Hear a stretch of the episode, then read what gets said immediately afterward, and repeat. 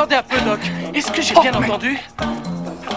Vous dites que vous avez fabriqué une machine à voyager dans le temps à partir d'une DeLorean? Faut voir grand dans la vie. Quitte à voyager à travers le temps au volant d'une voiture, autant choisir une qui est bien gueule.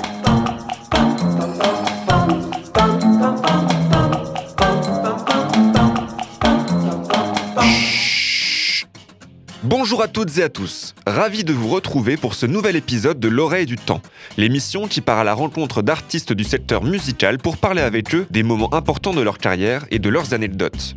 Toujours accompagné de ma nouvelle invention, nous allons aujourd'hui encore remonter dans le temps et dans les différentes années composant la carrière d'un ou d'une artiste. Cette fois-ci, nous sommes à Célestat pour rencontrer Denis Jelly, chanteur et leader du groupe The Moorings. Depuis sa création en 2007, le groupe originaire de Célestat en Alsace propose un son folk punk rock irlandais qui déménage. Si initialement le groupe ne proposait que des reprises du répertoire traditionnel irlandais, le véritable déclic arrive en 2010, année où le groupe se décide à composer et écrire leur première chanson. Le combo sortira par la suite deux EP, un album studio mais également un album live enregistré à la Cigale à Paris. Depuis sa création, The Moorings se produit en France mais également en Europe pour proposer un répertoire majoritairement composé de ce que l'on appelle dans le milieu des pub songs, en classant tout sur son passage. Le public est rapidement au rendez-vous et se fait de plus en plus nombreux au fur et à mesure du temps. Reconnu dans le secteur, le groupe a d'ailleurs eu l'occasion de partager la scène avec de nombreux cadors du secteur punk irlandais comme The Dubliners, Dropkick Murphys ou encore les Pods. Vous l'aurez compris, avec The Moorings, attendez-vous à faire la fête dans la joie, la sueur et la bonne humeur sur un son punk rock irlandais ponctué de mélodies entraînantes et envoûtantes. Bon allez, juste avant de partir à la rencontre de notre artiste, je vous propose d'embarquer pour un voyage dans la discographie du groupe.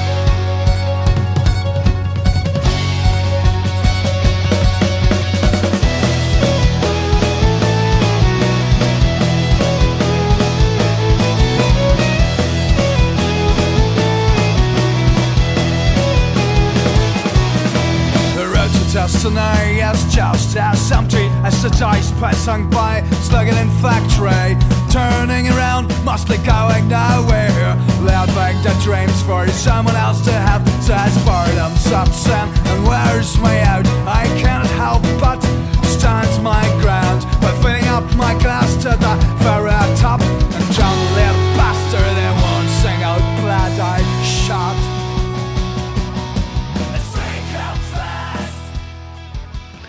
Bon, vous êtes prêts? Vous avez hâte de le rencontrer? Ça tombe bien parce que nous aussi, notre artiste nous attend.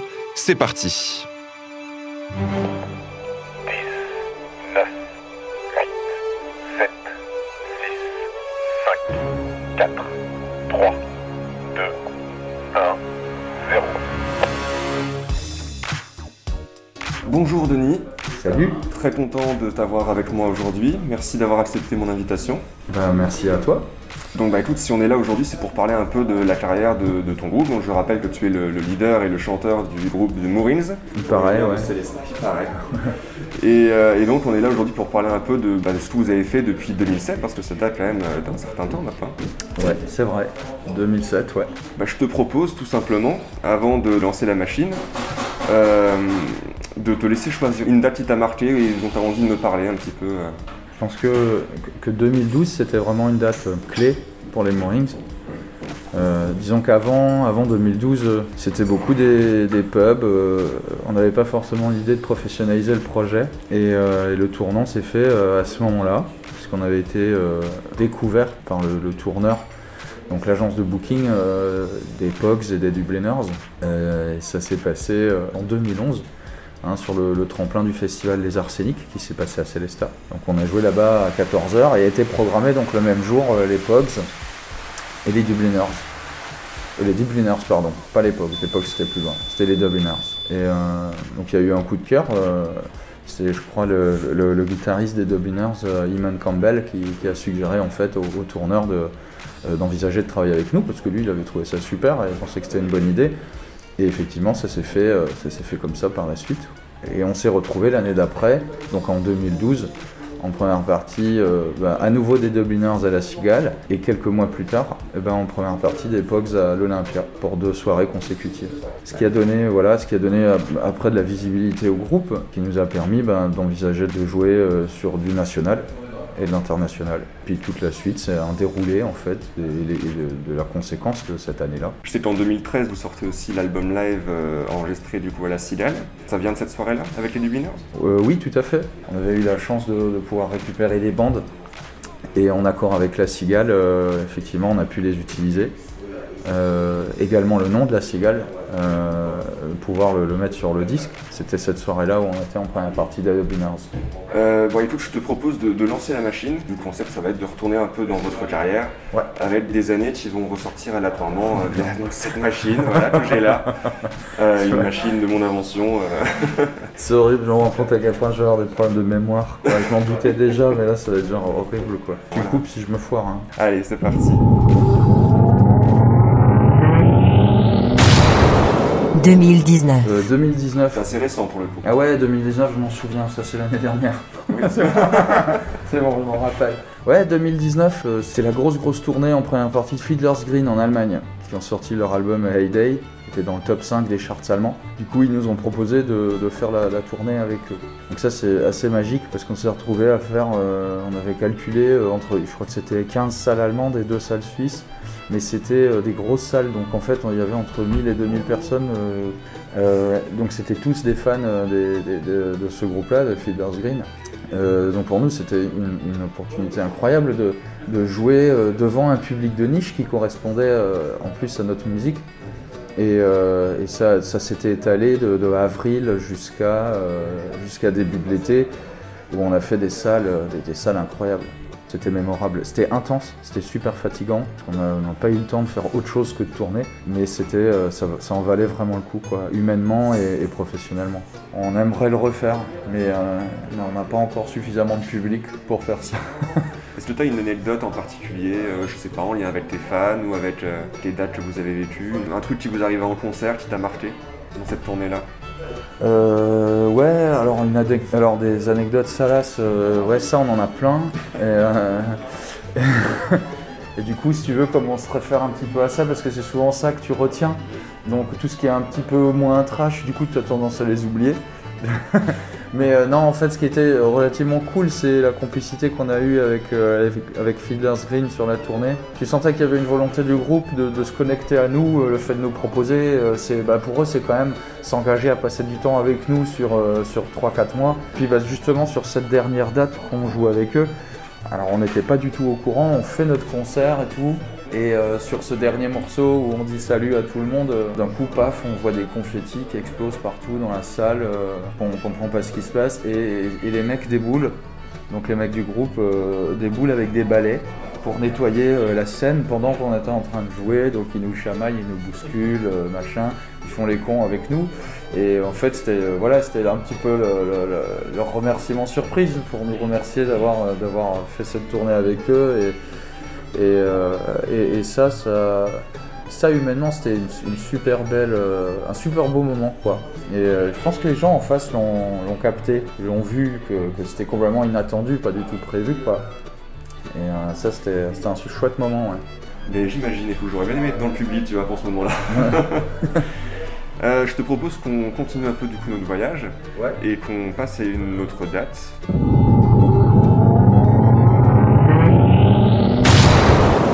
2013. Un an après, comme tu nous disais tout à l'heure, euh, le concert à la Cigale. Ouais, c'est ça. Euh, bah ouais, 2013, c'est euh, c'est l'année qui suit. Donc euh, bah, c'est l'année où on a sorti euh, La Cigale Unplugged. Euh, alors c'était un peu, c'est vrai, c'était un peu culotté de sortir ce disque, puisque c'est pas un EP, c'est pas un album, c'est un genre de mini-album. Et on a voulu profiter de cet enregistrement live qui euh, qu'on trouvait pas trop dégueu à l'époque. Aujourd'hui j'ai du mal à, la- à l'écouter. Mais euh, effectivement, on a sorti la Cigale Unplugged. Alors, on a, c'est rigolo parce qu'on a eu pas mal de, retours de, gens, surtout au niveau de la presse, qui nous disaient Punaise, mais vous sortez de nulle part et il y a un live à la Cigale, mais, qui êtes-vous en fait? Il y a eu des interviews, il y a eu pas mal de choses autour de ça. Donc, euh, finalement, c'était pas complètement stupide de, de- de prendre les choses dans l'autre sens. Et euh, donc, ouais, 2013, c'était ça. Et puis, bah oui, après, il y a eu des. Il y a eu plus de concerts, donc c'est- l'année où ça a commencé à décoller un petit peu plus. Quoi. Donc plus de concerts. Euh, quand vous partez en tournée comme ça, tu te dis chouette, je pars en concert, pourquoi? Euh, chouette, je pars en concert, pourquoi? Bah parce que, euh, parce que j'aime jouer, parce que c'est toujours euh, super kiffant d'avoir du monde en face de toi qui kiffe ta musique. En fait, c'est ça l'adrénaline, c'est- en tout cas, c'est la mienne. Euh, c'est de jouer mes morceaux, de voir que les gens tripent en fait sur nos titres, et, et bah du coup, moi aussi. Et, euh, et je passe un, un- un- un moment génial en fait. Euh, c'est tout ce qui est avant-après en fait qui m'emmerde plus. C'est euh, genre monter dans le camion, se taper la route, euh, se taper les balances et tout. C'est rigolo au début, mais euh, en fait ça me saoule. je vais être honnête, ça me, ça me fait chier, ça me saoule aujourd'hui. Mais par contre, jouer, je trouve ça génial. Et comme on n'a pas encore assez d'argent pour se payer des techniciens, donc ça, on est obligé encore de le faire nous-mêmes. euh. Donc moi, je fais Tecos batterie, par exemple, tu vois, je branche les câbles de mon batteur, quoi. Mais, euh, mais sinon, par contre, ouais, là, ce genre de communion avec le public pendant nos concerts, c'est vraiment ça euh, qui, qui me donne envie de continuer à faire de la musique et, c'est ça qui me donne envie de, monter dans le camion et de partir faire une date. J'imagine qu'après les concerts, il y a des fans qui viennent vous voir, euh, discuter avec vous, et euh, je sais pas, est-ce que tu as des anecdotes un peu à nous raconter aussi? La, demande la plus folle qu'un fan euh, ou qu'une fan t'ait demandé? La demande la plus folle, enfin je sais pas si pour eux c'est fou, pour moi ça l'est, c'est on a eu des demandes de concerts pour des mariages, bah, du coup on en a fait. Voilà, c'est des fans qui tripent tellement que ça leur fait kiffer d'avoir le groupe qui joue pour leur mariage, quoi. Donc ils aménagent une scène. euh. Alors on leur dit des fois, euh, ouais, effectivement, c'est, enfin c'est pas que c'est impossible, c'est que c'est quand même curieux et, cocasse comme demande, mais mais non, mais non, mais vous inquiétez pas, euh, ne parlez pas forcément d'argent, le budget c'est pas un problème. Nous on a envie, c'est notre mariage, c'est un jour spécial, on a, on a envie de ça, quoi. Donc euh, ouais, on a fait ça, on a fait ça euh, sur un mariage en Suisse, on a fait ça sur un mariage en, France aussi. Alors c'est quand même très rare, mais euh, moi je trouve ça fou, tu vois. Ça pogote dans les mariages? Ça, oh, oui, c'est arrivé, ouais. Ouais, ouais, ouais, ça, ça pogote. Oh, bah, de toute façon, c'est très. euh, voilà, c'est un mariage hein, avec tout ce qui va avec. Donc, euh, bah oui, l'idée, c'est c'est de se faire, euh, faire la fête et de se faire plaisir, quoi. C'est fou sans l'être parce que je me dis, bon, moi demain je me marie, euh, bah ouais, ça me ferait kiffer euh, d'avoir, euh, je sais pas moi, les White Stripes à mon mariage ou Daft Punk parce que je kiffe ça ou d'autres groupes. donc je me dis, un fan des Moorings, bah oui, forcément, lui, ça va le faire triper d'avoir les Moorings à son mariage. Donc on a, on a accédé à quelques demandes comme ça où on s'est dit, bah ouais, on va les faire quoi. Ça reste un peu fou comme demande, euh, peut-être. Écoute, je, retiens, je note dans un coin de ma tête que quand je me marierai, euh, je pourrais faire appel au Maureen pour Voilà, c'est peut-être possible. c'est Ce peut-être. sera peut-être Voilà. possible. Écoute, euh, on va continuer notre voyage un peu à travers le temps et la carrière du coup des Moorings.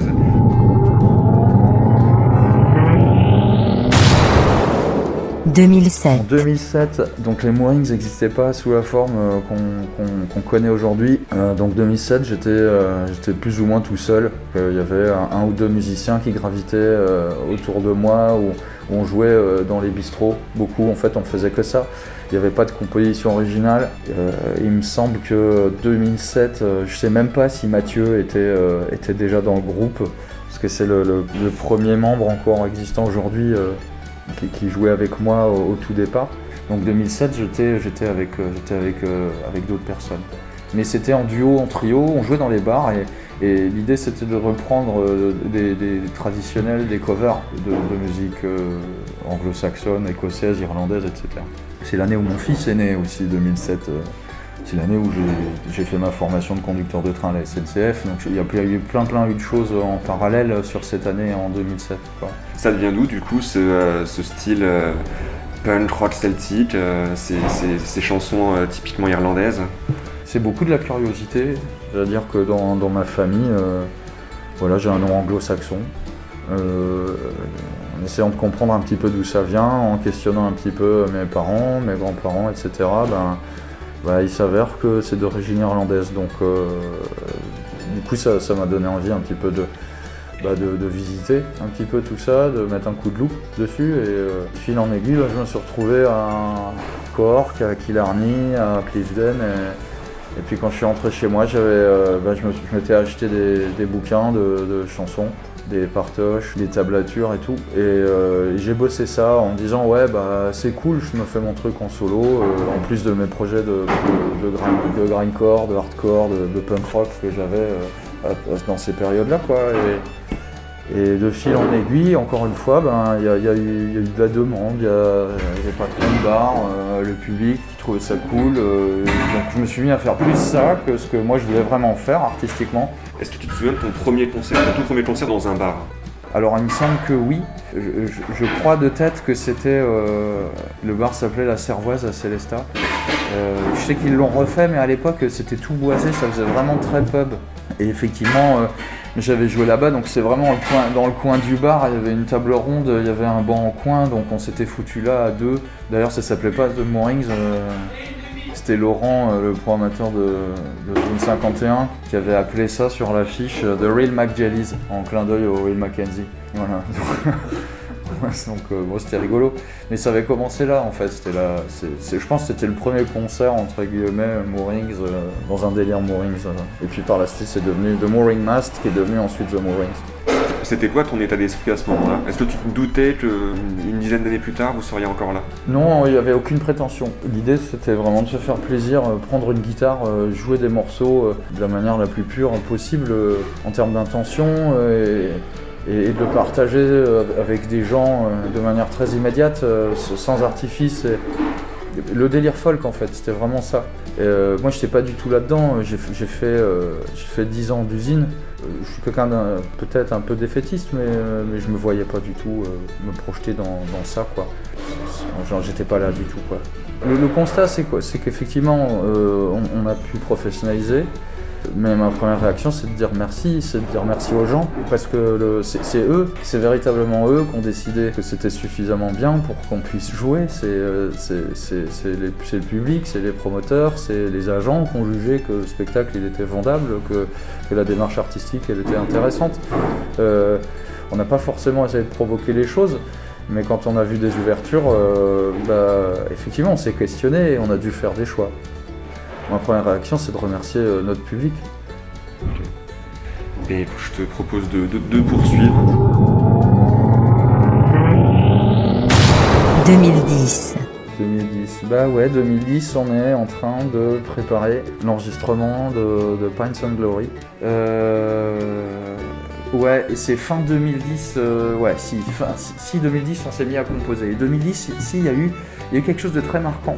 Et C'est la tournée, la tournée hongroise, la première tournée hongroise qu'on a fait avec Paddy and the Rats, qui est un groupe hongrois. Et euh, en fait, on a fait, euh, on a fait une tournée commune où on, a fait 5 dates en Hongrie, eux ils ont fait 5 dates en France. Donc eux bouquaient les dates de leur côté en Hongrie, nous on bouquait les dates euh, françaises, et on s'était arrangé sur un calendrier. Et alors ça c'était vraiment chouette parce que c'est la première fois qu'on sortait de chez nous pour jouer, de rencontrer d'autres musiciens dans d'autres conditions euh, qui partageaient la même passion que nous. Et c'est ce qui nous a donné envie cette tournée-là d'électrifier en fait le projet parce que eux les mecs nous disaient mais les mecs si vous, jouez assis mais, le jour où vous allez vous lever euh, euh, vous allez faire un carton. Alors nous on, on les croyait pas quoi. et- et au final, c'est par là. Et au final, ça nous a donné envie de le faire. Donc fin 2010, c'est Nicky qui est revenu d'Angleterre. Du coup, suite à discussion, comme c'est un vieux pote, je lui dis bah sais quoi, tu reviens d'Angleterre, tu sais pas quoi faire hein, pour l'instant, bah prends ta guitare, viens, on, joue ensemble quoi. Donc il a intégré le groupe. Euh, il y a eu, oui, ici, 2010, il y a eu, toute cette préparation en fait à Pines and Glory. Donc Pines and Glory, c'est un peu bâtard parce que bah, c'est un peu tous les covers qu'on jouait et c'est les trois titres, les trois premiers titres qu'on a écrits, dont Friendship. Et Friendship parle de, cette première tournée euh, hongroise en fait euh, entre Paddy and the Rats et les Moorings en 2010. D'accord. Euh, passons à 2017 et la sortie de, de votre album. euh, And go. 2017. 2017, ouais. 2017, il y a eu un changement de line-up euh, juste l'année d'avant. C'était assez excitant pour nous parce qu'on avait envie de, de voir un petit peu comment le public voyait ça. Et en même temps, effectivement, il y avait la sortie de Unbowed. Alors Unbowed, c'est c'est le, premier album ou euh, le premier vrai album euh, du groupe où il y a essentiellement que de la composition originale. Voilà, il y a une reprise, c'est Amsterdam de Brel. Quand j'entends les paroles, je voyais un truc vraiment, euh, vraiment trash, vraiment très underground. très propre dans les mots, mais, que je trouvais finalement très sale. J'avais envie de la reprendre et on a, testé plusieurs choses, hein, on a testé plusieurs reprises et, il s'avérait que le résultat d'Amsterdam nous plaisait. D'accord, donc 2017 sortie du, du premier vrai album des, des Moorings et, et une tournée avec des concerts et un nouveau line-up. Ouais. D'accord. Donc on va repartir un peu sur, euh, sur les concerts. Ouais. Euh, je sais pas, une anecdote comme ça. Est-ce que euh, tu t'es déjà blessé sur scène? Je me suis pas blessé sur scène, mais j'ai vu les musiciens autour de moi euh, frôler la catastrophe, ça oui quoi. Ouais, j'ai vu mon accordéoniste euh, mettre son pied dans un trou euh, entre deux pratos, donc euh, il est descendu d'un mètre. Il est resté bloqué avec son accordéon. euh, il me regardait, euh, genre aidez-moi, euh, je, suis- je dans la merde, je peux plus sortir et tout. Donc ça, j'ai vu Mathieu à la basse se, prendre un projecteur. enfin, ce n'est pas pris quoi, mais, le, projet, s'est démonté. Il est tombé à, je pense, à 30 cm de lui. Ouais, pas génial. C'est sûr, des accidents, ça arrive partout quoi. Voilà, à part ça, et Dieu merci, il s'est rien passé de grave quoi. Je veux dire, ils ont rien eu. euh, voilà, heureusement. T'es plus euh, gros festival ou, euh, ou, seul intimiste Je je sais pas, les deux sont bien quoi. Euh, Moi j'aime assez, j'aime assez le, le club, j'aime assez jouer en, dans, du, dans du club euh, parce que je trouve que tu as une meilleure proximité euh, avec les gens. Tu inscrit dans une programmation, tes fans euh, viennent discuter avec toi, tu peux tester des choses avec eux aussi sur scène. Le festival, festival c'est différent. Le festival c'est beaucoup de la découverte donc tu peux peut-être moins te permettre de tester des choses et, de te dire ok faut, là faut que tu sois 4 quarts. parce que c'est le moment de- d'essayer d'élargir ton auditoire. C'est deux choses différentes, mais, mais j'ai une préférence pour le club. ouais. D'accord.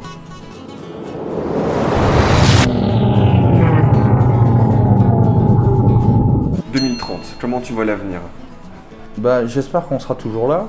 Et, et peu, peu importe en fait l'idée de professionnaliser ou non. Quand on, est parti, quand on a commencé, c'était pas prévu euh, que ça le soit aujourd'hui, c'est cool, euh, c'est du bonus. Euh, si ça l'est pas demain parce que les conditions sont compliquées, comme aujourd'hui en 2020, bah, bah c'est pas grave, ça va pas nous empêcher de, prendre nos guitares et de continuer à écrire des chansons et de monter sur scène et de faire de la musique.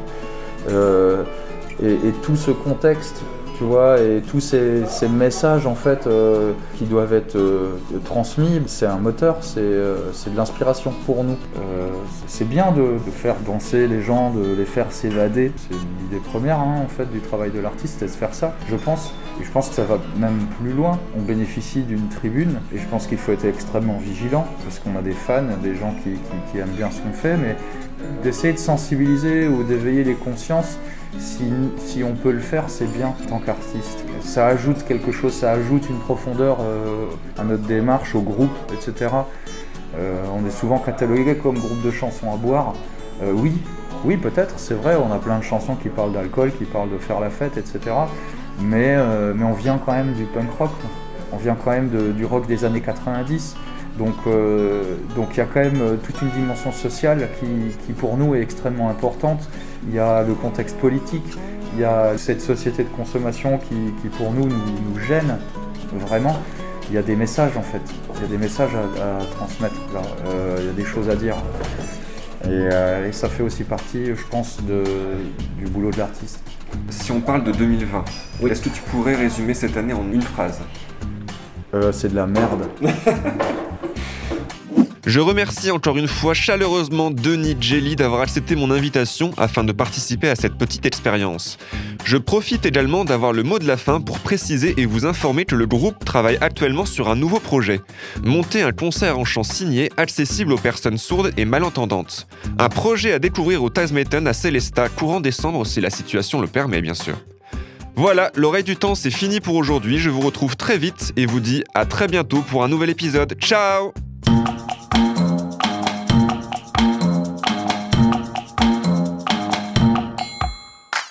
Euh, attendez un peu, Doc.